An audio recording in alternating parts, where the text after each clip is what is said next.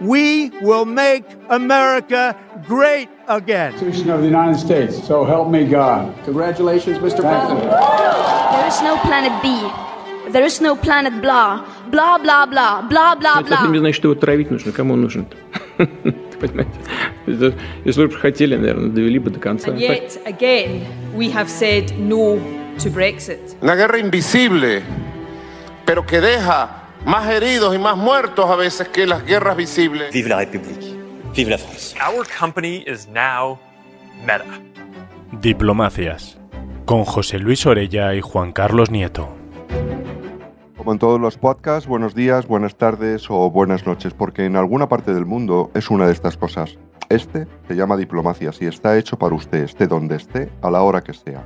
Hay estilos de vida, distintos, muy distintos dependiendo de la profesión. Hay hombres de Estado que se enfrentan a grandes responsabilidades, refinados personajes que manejan con arte el protocolo, familias nómadas que cincurvalan el planeta como quien coge el metro para ir al barrio de al lado, personas que se preocupan por su seguridad, gentes que conocen continuamente personas incluso más curiosas que ellos mismos, políglotas de profesión, maestros del lenguaje, del eufemismo, de decir sin decir y de no decir diciendo. Hay hombres a un canapé pegados, al estilo gongorino, y que se mueven con discreción en situaciones extremas sin alzar nunca la voz. Dobles, triples vidas, de padre abnegado, de esposa barra o apoyando a una gran mujer o un gran hombre. Hay muchos estilos de vida, pero todos estos están en una sola profesión, la del diplomático.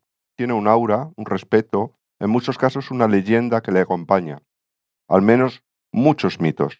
Hoy vamos a hablar de cómo es la vida de un diplomático, qué hay de verdad y de ficción en todo eso que hemos aprendido viendo películas, leyendo novelas y hasta estudiando un poquito de vez en cuando. Para ello, ten con ten está aquí José Luis Orella, codirector de diplomacias y colega de la Universidad CEU San Pablo.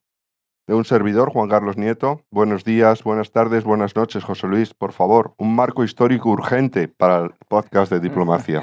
Bueno, buenos días, buenas tardes, buenas noches a, a todos y desde luego es muy interesante para la historia no solo de la humanidad, sino de- también de, España, ¿no? Cuando empezamos a aquellos momentos, desde luego, gloriosos un poco de, nuestro siglo de oro, de los reyes católicos, hay que tener en cuenta que Fernando el Católico, desde luego, eh, al mando de una corona de Aragón, que muchas veces se olvida que es mitad española y mitad italiana, eh, tenía aquella experiencia que había visto pues a través de su padre, de su tío, etcétera, un poco de los consulados, ¿no?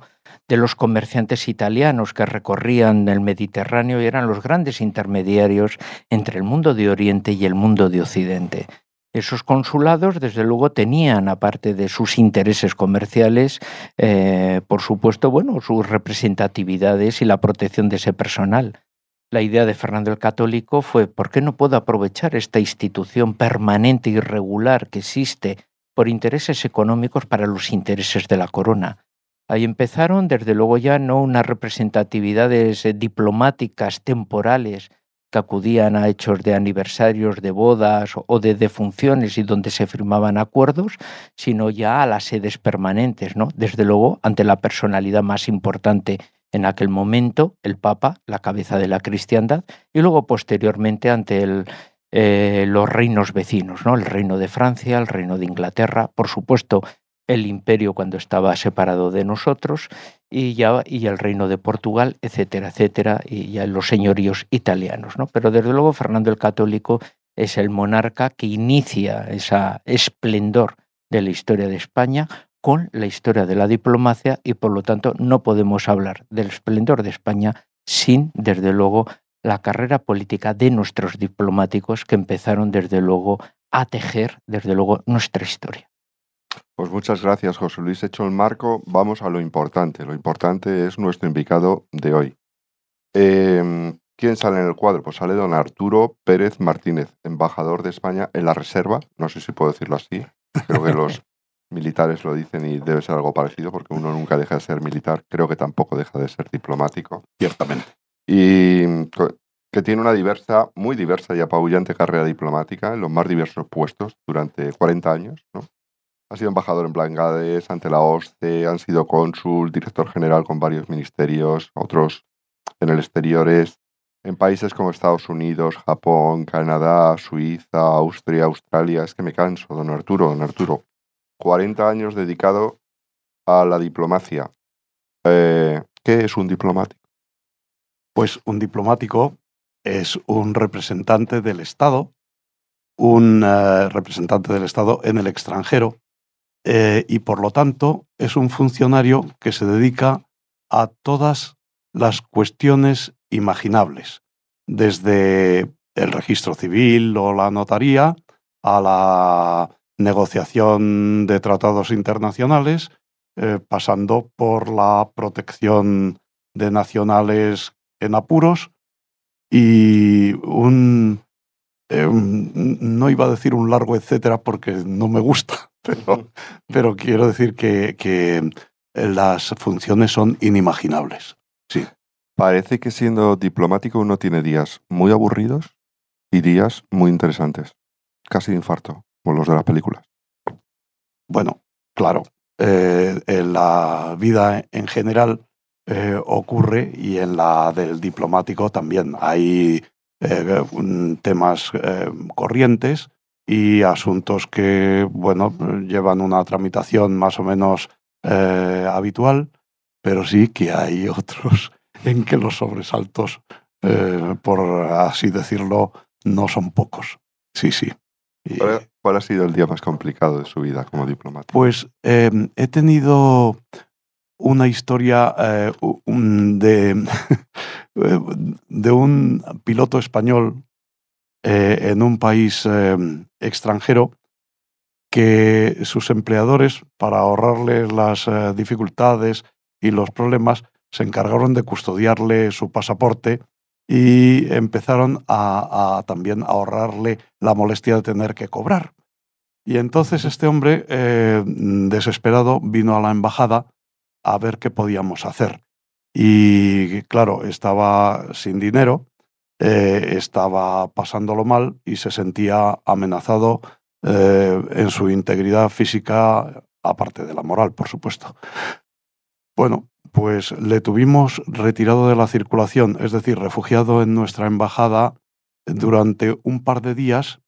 Eh, conseguimos un billete para volver a España y eh, no solo le acompañamos al aeropuerto, sino que nos encargamos de que un funcionario de la embajada le metiera en el avión, le sentara y solo se fuera a su casa, porque esto eran a altas horas de la madrugada, cuando el avión despegó. Este es un asunto que en realidad no tiene una trascendencia especial, salvo para los interesados, pero sí que fue bastante peleagudo y estoy seguro de que eh, en algún momento pues podríamos haber sufrido represalias si se llega a saber de estos manejos que tuvimos. Manejo. Pues eh, en ese aspecto, uno de los aspectos yo creo más importantes suele ser el derecho de inviolabilidad un poco de, de las embajadas, mm, cómo se vive y cómo lo entienden también, porque cada país, eh, hay eh, países que tienen sí costumbre de entenderlo, pero otros, en fin, los manejos de Sí. los diplomáticos muchas veces no los entienden.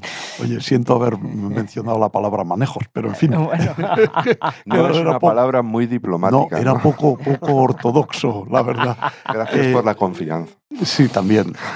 Oye, pues eh, mira, lo- el tema de la inviolabilidad es una de las garantías para poder trabajar en el extranjero, porque el, eh, e- esa característica de nuestra vida pues eh, permite que nos dediquemos a nuestra función eh, sin interferencia ninguna. Mm, es cierto que hoy día eh, cada vez es más complicado el tema porque hay sitios muy inseguros.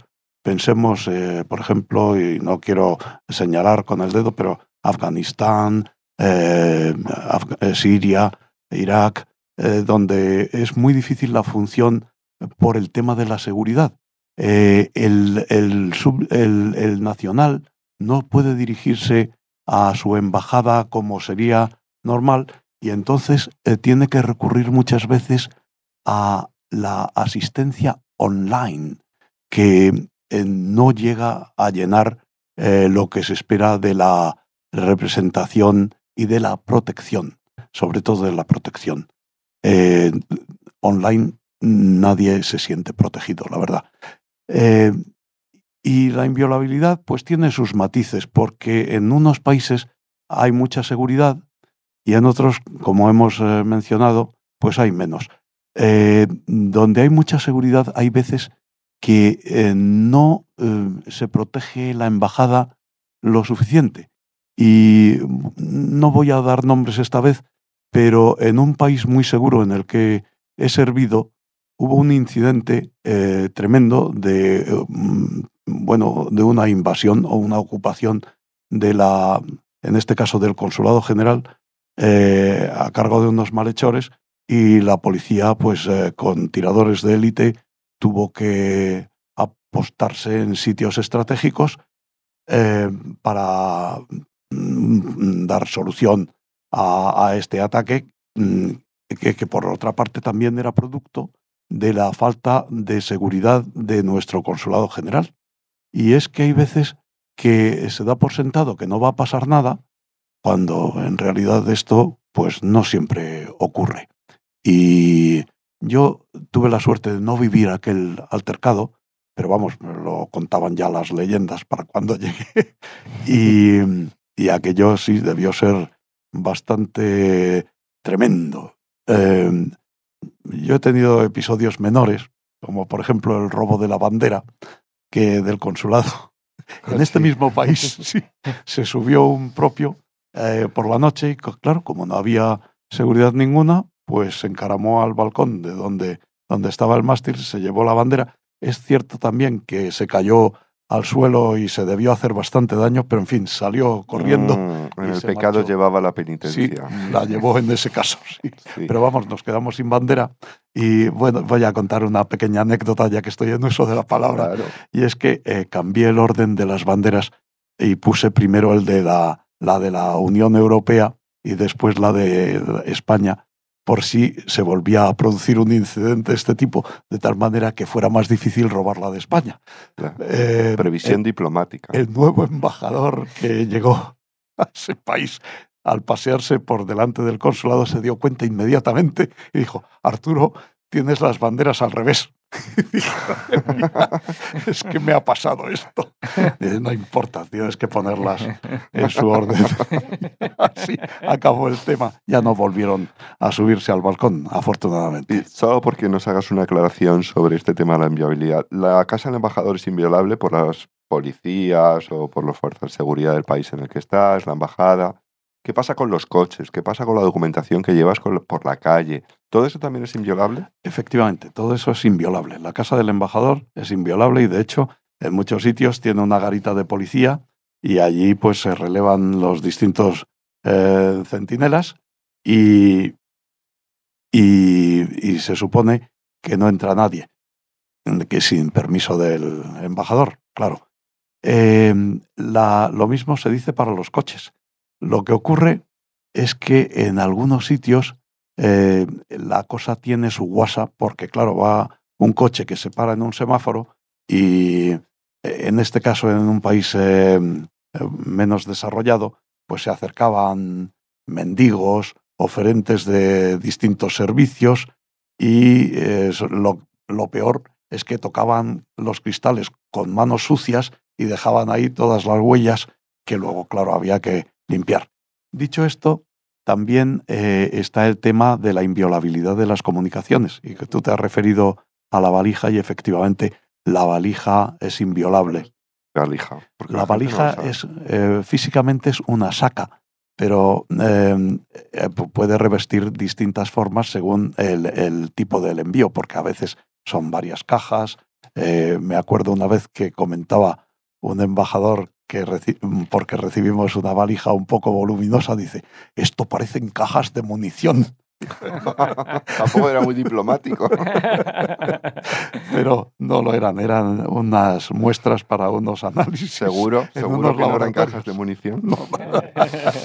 Eh, y bueno, mm, eh, muchas veces se llevan documentos eh, que son de carácter confidencial y hay que custodiarlos con muchísimo cuidado. No llevamos una esposa al, al, al brazo, Mm, pero sí que, eh, bueno, si, por ejemplo, hay, si hay que ir al baño en, el avi- en un avión, pues se va al baño con la valija. Y, eh, siempre y cuando, claro, no sea muy voluminosa. Pero vamos, a mí me ha tocado llevar un par de valijas con elementos muy delicados y sí, lo, lo teníamos que custodiar. Y si uno, pues, eh, le entraba a uno un poco de sopor y tal, pues... eh, acababa Pero no había fuerte. esposa de estas que te cortaban No, la mano los no hay, malos. para no hay esposa, ¿no? no, Y la llevamos sin esposa. Pero sí que hay casos, claro que sí. ¿Y cómo lo vive esto también la, la familia del embajador? Pues, claro, la- pues mira, en el caso de la valija, eh, A efectivamente ver qué fui- dices, fui, tenemos con... que decirle a los oyentes que está tu esposa aquí presente. Sí, ¿eh? sí, sí, eh, a mucha honra y estoy encantado porque la verdad es que me ha ayudado mucho y hay que decir que el cónyuge es un elemento eh, fundamental en la vida de un diplomático por lo que aporta. Y, y, eh, yo, por ejemplo, pues el día de la valija aquella, pues eh, mm, podía relajarme sabiendo que estaba ella eh, detrás, por si acaso me quedaba un poco dormido o, en fin, había un momento... Cayoko hacía de geo. Hacía de geo, sí. sí. Sí, y luego, pues, eh, por ejemplo, en mi caso, eh, ha sido fundamental porque mientras yo me dedicaba a la alta política, ella en casa, pues enseñaba al mayordomo, al cocinero, al limpiador. Eh, eh, eh, tuvimos un limpiador que muy orgulloso de los productos de sacar brillo a los objetos de cromo, pues casi nos destroza el escudo de la embajada.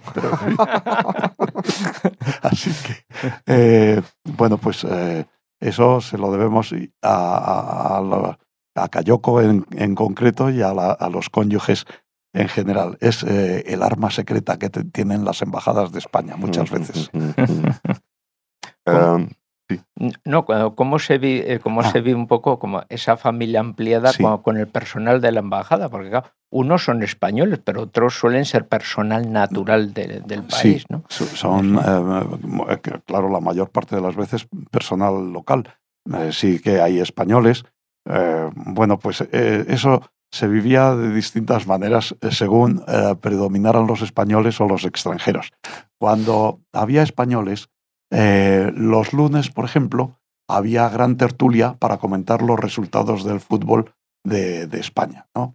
Y luego esta gente, que tenía mucho mérito, pues tenía también el problema de la morriña. Y entonces había que darles un cariño especial y, por supuesto, colarles en todas las gestiones que tuvieran que hacer. Si necesitaban un certificado, pues ellos pasaban sin llamar y, "Oye, fírmeme aquí. Tal. Bueno, lo hacíamos con mucho gusto. Y donde predominaban los extranjeros, pues, eh, eh, eh, pues la vida ya era más estándar. Quiero decir, haga usted esto, hoy toca limpieza de aquí, hoy conviene que vaya usted a comprar esto.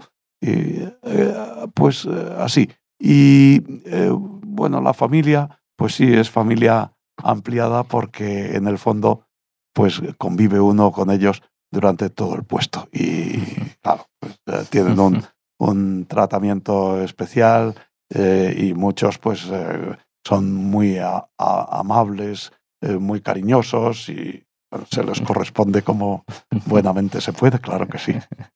Um, no me resisto a pedirte que cuentes tus, ane- una- tus anécdotas con, con el personal de la Embajada de Bangladesh, Ah, que en- tenía en Bangladesh. pues, ciertas particularidades, ¿no? Pues sí, en Bangladesh eh, el, el personal a- hay que decir que tenía muy buen humor y, y sabía muchas cosas por experiencia, pero claro, eh, no sabía otras que les, iba a ser, les iban a ser pedidas. Y ahí, como digo, Cayoko pues, eh, eh, estuvo muy atenta a que, por ejemplo, el mayordomo sirviera la mesa con corrección, y el cocinero que aprendiera ciertos platos españoles. eh, y, bueno, pues conseguimos resultados mm, modestamente bastante espectaculares. el jardinero también era un jardinero que tenía poca experiencia, pero también se le fue diciendo, mire, hay que podar aquí, hay que podar allá. Y tengo que, que referirme a dos temas del jardín que seguramente harán cierta gracia. Vamos, espero. Eh, había monos que compartían el jardín con nosotros. Eh, en Bangladesh hay muchos monos y entonces eh, había árboles de mangos y se subían, se comían los mangos y tiraban las cáscaras al suelo, por lo, por lo que había que estar siempre muy atentos a retirarlas, y, excepto de un árbol que no les gustaba y ese, a ese no se subían. Pero con los monos había que tener mucho cuidado porque no deja de ser un animal salvaje.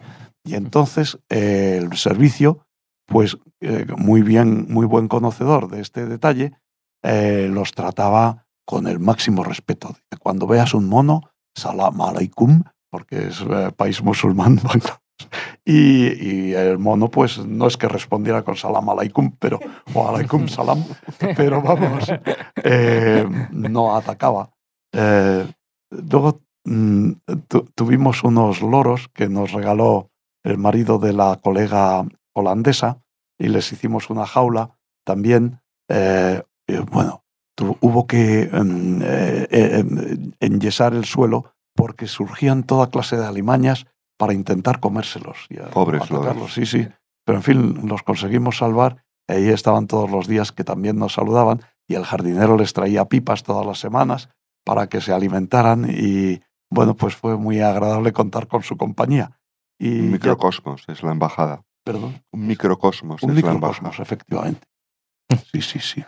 Bueno. ¿Y, ¿Y el embajador al final es más un representante político en algunos países o al final es más el representante económico de las, de las grandes empresas españolas que están buscando mercados o socios comerciales o depende de países? Pues eh, claro, depende del país, pero vamos, en general es ambas cosas. No, no quiero salir por la tangente, la tangente como los diplomáticos, pero eh, eh, lo primero es que sí es el representante político. Como he dicho antes, representa la Administración General del Estado y se dedica a toda clase de funciones, todas, las que imaginar se pueda. Y mm, claro, en algunos países eh, sí que hay que ayudar mucho, por ejemplo, a empresas que están en, eh, empresas españolas que tienen eh, gente desplazada y que experimentan ciertas dificultades y hay que estar allí y tratar de ayudar en lo que buenamente se puede, sin interferir, claro. pero muchos empresarios españoles saben que cuentan con la embajada para lo que quieran y desde luego en mi caso yo tenía la puerta abierta a todos ellos Allí teníamos una empresa eh, en Bangladesh eh, muy importante que era Cementos Molins. Mm. Y en algún momento tuvieron ciertas dificultades, pero vamos, se solventaron eh, buenamente. Y sí, también estábamos abiertos a que en cualquier momento que tuvieran que participar, por ejemplo, en una licitación para llevarse algún concurso, pues sabían que podían contar con nosotros, si bien ellos tenían sus caminos y eh, muchas veces, pues nada, saber que estábamos allí abiertos era su tranquilidad, pero en realidad nos necesitaban poco, poco. Mm. Pero cuando nos han necesitado, hemos estado allí, claro que sí. Em, ¿El embajador de hoy, hoy día en Argelia duerme? ¿O es posible que no duerma? ¿Algún mensaje para él de apoyo? Pues claro que sí, que, la moral que no decaiga y desde luego a trabajar duramente por restablecer la buena situación y buena sintonía con que contábamos antes. Eh, siempre cuando eh, hablamos de diplomáticos, nos viene a la mente el, papel y del embajador, pero hay muchos otros diplomáticos que no son embajadores. Ciertamente. Mm, eh, usted, de hecho, la mayoría. la mayoría, en efecto, porque no, no hay muchos embajadores, porque no hay un número ilimitado de países, evidentemente. Y yo creo que la figura más desconocida probablemente sea la del cónsul, ¿no? ¿Qué es un cónsul? Pues eh, un cónsul se diferencia del embajador o de los eh, secretarios de embajada o consejeros en que se dedica a temas principalmente de derecho privado.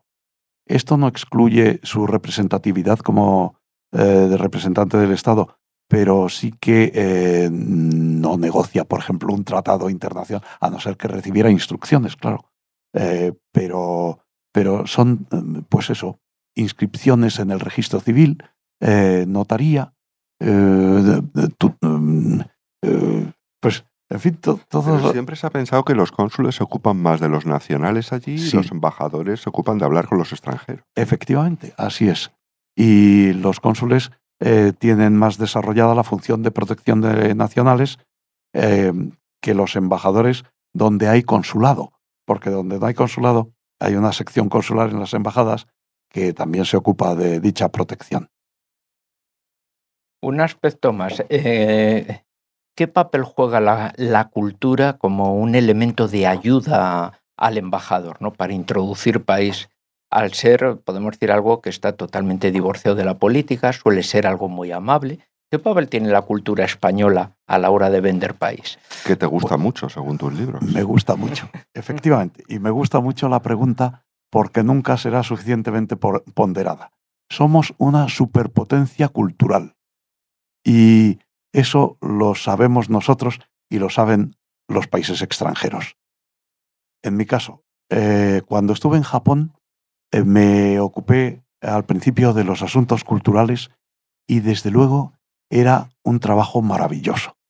La receptividad, la, la influencia que se ejercía era muy grande y en cambio en los temas políticos pues no dejábamos de ser un país europeo eh, importante, pero, pero no tan importante como otros de, de, Occidente. Y en cambio con la cultura, pues eh, en Japón, por ejemplo, se valoraba mucho el espíritu del Quijote, eh, ese sentido del honor, luchar por causas perdidas, que también tienen los japoneses y comparten. Y, y luego había otra cosa eh, que era increíble y era la afición por el baile flamenco y por la guitarra española. La música en general, pero la música de guitarra era de lo más admirado. Recuerdo una vez que vino Andrés Segovia a ofrecer un concierto ya de los últimos de su vida y el silencio con el, con el que se le obsequió, el respeto eh, eh, para escucharle, fue para mí lo más, impresionante todavía que la música. el respeto. Fue fabuloso, fascinante. Oye, y si nuestra cultura es la principal enseña que podemos exhibir en el extranjero, ¿cuál es nuestra principal debilidad en nuestra imagen exterior? Pues en este momento eh, adolecemos de algún problema, sí, pero eh, yo creo que, eh, bueno, tenemos una imagen bastante buena y, y mm, sí que, claro, predomina, por ejemplo, la cultura sobre nuestra importancia económica o política, pero sin menospreciarlas en absoluto, porque claro que sí se tienen en cuenta y de hecho eh, se cuenta con nosotros. Pero quiero decir, ¿qué nos critican los extranjeros? Pues nos pueden criticar eh, a lo mejor eh, vamos a ver, pues eh, puntualidad, que es mm. muy importante en muchos países. Y eh, nosotros a veces cogíamos...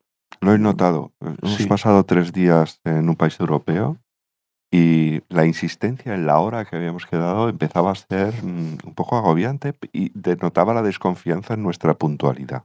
Nos precede en... Sí, quizá tenemos que mejorar ese aspecto. Pero vamos, eh, dicho esto, no suele, no suele ocurrir, pero ya que me has puesto en la tesitura de criticar alguna cosa, pues... Puede que las haya peores que la impuntualidad. Em, hubo un antes y un después de Wikileaks, porque los cables de las embajadas, no hablo de las españolas, hablo de todas en el mundo, eh, con Wikileaks descubrimos no solamente unos datos, los periodistas, sino que la gente descubrió el tono en que los embajadores informaban a sus gobiernos y recibían instrucciones. ¿Por qué eso es tan opaco? Bueno, se obra con mucha discreción. porque se Cualidad sabe- indispensable. Sí, sí, bueno, es que claro, si no, no, no se puede llevar a cabo nuestro trabajo. La discreción eh, tiene que ser máxima.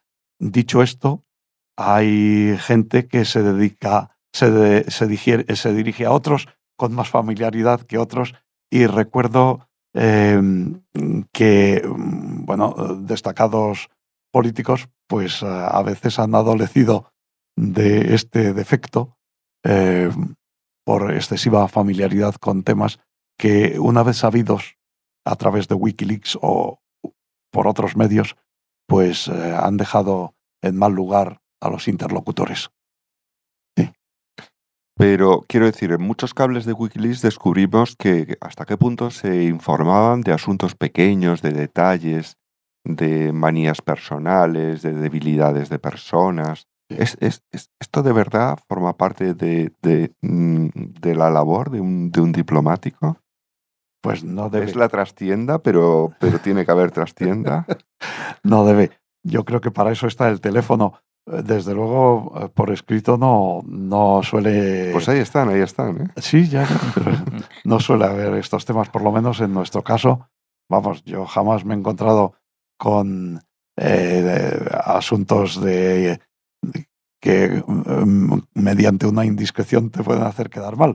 Eh, es- normalmente se es bastante aséptico eh, al informar. Es que eh, eh, si no se informa con asepsia, eh, mal asunto. Además, eh, esto eh, es algo que nos dijeron en la escuela diplomática para servir con unos y con otros.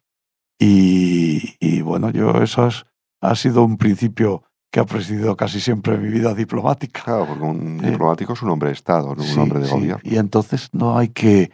Ahora, dicho esto, por teléfono, pues sí que te puedes explayar. Oye, incluso, pues eh, te puedes permitir comentarios bastante frívolos de, pues no sé, de deportivos o de otro tipo. Pero los embajadores tienen que enterarse de todo, ¿no? Claro que sí. Para lo cual tendrán que preguntar cosas que no deberían de preguntar. Bueno, Bueno, hacer que se las digan, ¿no? hay de todo. También tiene que ser un diplomático un buen escritor para escribir cables. ¿Es un género la escritura del cable diplomático? Pues eh, verás, mm, eh, el tema eh, tiene, tiene su es peliagudo, porque hay muchos que se sienten dotados de una pluma maravillosa y entonces se explayan en los mensajes a la administración, al, al ministerio. Bueno, y esto, claro, hace a veces perder tiempo, porque no se va al grano y conviene separar el grano de la paja. Entonces hay otros que son bastante más eh, parcos, eh, que dicen lo que hay que decir y, bueno, pues eh, los asuntos van mejor de esa manera. Pero vamos, sí que hay un estilillo funcionarial bastante típico. Además, antes nos tratábamos, cuando yo empecé, de vuecencia y, vamos, no, ter- no sé si terminamos con Dios guarde a vuecencia muchos años en los- en todos los mensajes, pero se empezó a suprimir aquello. Pero sí que yo he seguido tratando de vuecencia al ministro, la verdad. Sí, como vuecencia sabe, es todo. Te mirará raro. Pues sí, ahora yo creo que ya no se utiliza. Pero sí que hay, hay un, un lenguaje bastante típico, sí. Sí, sí, sí. Pues yo tenía otro aspecto, uno de los aspectos más, más, más visibles un poco de, del diplomática y que eh, re- realmente muchas veces la gente tiene envidia por no conocerlo, es ese un poco mundo visible de las fiestas nacionales a través de los canapés, de los cócteles. Pero claro, mm, la gente no vaya a divertirse porque no- en realidad no es una fiesta y además eh, soléis tener fiestas muy numerosas a la semana por todas las representatividades. Eh, ¿Cómo se vive esas fiestas cuando tienes que organizar, cuando estás representando a tu país? Por lo tanto, tampoco te puedes exceder y muchas veces tienes el problema de igual recibir en tu casa y de caramba, que ven el embajador de un país que está peleado con el otro país, ahora se van a encontrar los dos a ver cómo podemos hacer que no se encuentren o que no delante de los demás, porque todos son ojos, todo el mundo se fija y eso tiene consecuencias. O sea que al final es como una especie de juego de mesa estratégico cuando todo el mundo está viendo, bueno, una fiesta con canapés, con Claro. champán. ¿Se puede mantener el nivel? ¿Cómo es, una, ¿Cómo es ese mundo del canapé? Tienes, tienes mucha razón, José Luis. La verdad es que es un mundo bastante atípico mm, respecto a nuestra vida normal. El- eh, uno echa el resto el día de la fiesta nacional del propio país y entonces procura que vengan todos, que los canapés sean los mejores. Incluso nosotros eh, en Bangladesh, que es país musulmán, estuvimos haciendo grandes gestiones para que pudieran servir jamón serrano sin que se ofendieran. Y lo conseguimos. bueno, eh, pe- pero eh, sí que es una actividad que cansa mucho porque, claro, tienes que ir prácticamente todos los días a una recepción de este tipo y eh, siempre encuentras a los mismos. Pero, como muy bien has apuntado, son eh, sesiones de trabajo. De otra manera, informales, eh, con una copa en la mano que muchas veces facilita la conversación porque desinhibe y, bueno, pues puedes hablar de cosas que a lo mejor en un tete a tete pues no, no se hablan, pero ahí hay un ambiente distendido, amistoso, de celebración y, y se tratan muchos temas, muchos, muchos. A veces te coges al embajador de turno en una parte y le dices, oye, mira, Matt, me interesa esto, me interesa lo otro, a ver si me puedes ayudar, que aquí y tal. Y bueno, pues eh, hay veces que los resultados son muy buenos, otras no tanto porque, claro, somos funcionarios y tenemos que obedecer lo que nos dicen. ¿Y se engorda mucho? Se engorda. Viendo todos los días de canapés. Se engorda. Hay que tener cuidado y hay que eh, comer poco y, y beber menos también. Ah, es que te iba a decir, ¿alguno se pasará alguna vez con la bebida? Sí, sí, algunos se pasa, sí. ¿Algún secreto de Estado se habrá perdido por ahí? por Es posible, de vino? es posible. Por eso hay que tener también eh, buena forma física para aguantar comer Sí, sí. mucho y beber. Yo se lo dije a los alumnos de la escuela diplomática en cierta ocasión. Cuidaros mucho, que luego tenéis que ir a mucha recepción y Bueno, os vais a poner Puede que hagan prácticas de beber en alguna asignatura. alguna. vamos, a, vamos a intentar eh, concluir con cosas más serias. Sí, Eh, dos cosas. Una, el lenguaje. El lenguaje diplomático es un tipo de lenguaje. O sea, nunca se puede decir lo que realmente quieres decir. Entonces, ¿cómo lo dices? pues lo dices con, eh, con giros y con circunloquios. Eh, por ejemplo, si a- al- notas que hay una reacción adversa eh, a tus tesis y quieres informar a Madrid, pues dices que tus tesis fueron recibidas con un entusiasmo contenido. Que- Ponnos ejemplos de esto. Es buenísimo, es buenísimo. Ponnos ejemplos. Bueno, y, y así, pues, eh, la embajadora eh, de tal país, a lo mejor no muy diplomática, pues dices que no se mostró partidaria tampoco de, mm, pues de darse a, no sé, a, a hablar de ciertos temas y, y, en fin, eh, es que hay muchas cosas. ¿no? Pero, por ejemplo, las relaciones entre dos países siempre son excelentes e inmejorables. Cuando realmente, incluso si son malas, lo estamos viendo en Sí, todos sí, los sí. días. Cuando realmente son excelentes e inmejorables, ¿qué dices? Pues em, se dice que son excelentes, pero que, claro, se dicen con un entusiasmo contenido. o sea que hay grados de deci- para decirlo. Hacemos un intenso llamamiento, es moveros ya, ¿no? O sea, mm, pero es en el futuro debemos prever, significa, nos queda algo de tiempo, ¿no? O sea, pero no mucho. Y a- yo te animo, eh, dejo el papel de entrevistador y te animo a hacer un diccionario español diplomático, diplomático español. Mira, lo hay, lo hay. ¿Lo hay? Sí, sí. Hay un compañero que se llama Sánchez Laje, que ha creado un diplomático, eh, un diccionario diplomático. Sí, sí, sí. Pero- con respecto a estos dichos. Sí. Sí, sí. Bueno, tú tu libro mm, que recomendamos, el de Chascarrillos, Muchas gracias. eh, y que ha publicado ahora en, en marzo, ¿no? Ha publicado Se publicó en marzo, sí. Sí, está muy interesante, ¿eh? Muchas gracias. yo, mi pregunta iba más ahora por el tema de casi de los recursos humanos, que sería muchas veces las crisis se resuelven, bueno, pues con el intercambio con las expulsiones de personal diplomático. ¿Cómo luego se resuelve? Porque teóricamente uno ha enviado allí eh, casi a sus mejores, eh, más relacionados con ese país. ¿Cómo luego se puede suplir la ausencia o el relevo de, ese personal? Se envía al extranjero lo mejor que tenemos. Y claro, hay veces que el país tiene la facultad y el derecho de declarar a esa persona non grata y esto está es derecho consuetudinario recogido en las convenciones de Viena de relaciones diplomáticas y consulares. O sea que eh, es una facultad del Estado receptor el no aceptar a alguien y o de eh, decir que porque se dedica a actividades incompatibles con su función, se le pide que se, vaya o se le pide al país que, se, que lo retire. Eh, en caso de que se hiciera caso omiso de esta petición, pues el Estado receptor puede no reconocerle el estatus diplomático y no tenerle en cuenta y luego, cuando la situación mejora, pues eh, lo que ocurre es que en vez de mandar a esa misma persona, pues se envía a otro. Oye Arturo, para terminar, ya, ya terminamos, una cosa muy seria. ¿Qué papel tienen que jugar los diplomáticos cuando la guerra que tenemos en Europa amaine? Porque todas las guerras acaban, como todo el mundo sabe, ¿no? Entonces, ¿qué papel jugarán los diplomáticos cuando tengan que entrar en juego, porque afortunadamente pues la guerra vaya a terminar.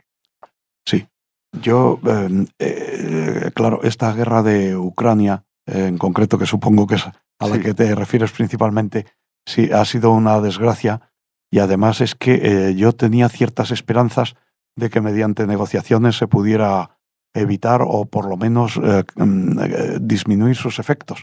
Eh, no, es, no está siendo así, aunque ha habido foros de negociación, eh, pero, pero sí, en cuanto esto acabe, que espero que sea pronto, pues los diplomáticos tenemos ahí la ingente tarea de regenerar unas relaciones que se han dañado muy seriamente y habrá que tirar de imaginación y de buena voluntad para crear un ambiente propicio y que las relaciones vuelvan al cauce normal o al cauce, sí, al cauce normal que teníamos. Con esto acabamos el episodio de hoy de Diplomacias. Gracias a Arturo, Arturo Pérez Martínez y a su esposa Cayoko. José Luis y un servidor, Juan Carlos Nieto, estaremos con ustedes en el próximo episodio y volveremos a tener en la mesa a Caterina Arcebat. Muchas gracias. Diplomacias es un podcast de la Universidad CEU San Pablo para el debate, con la colaboración de la Academia de la Diplomacia.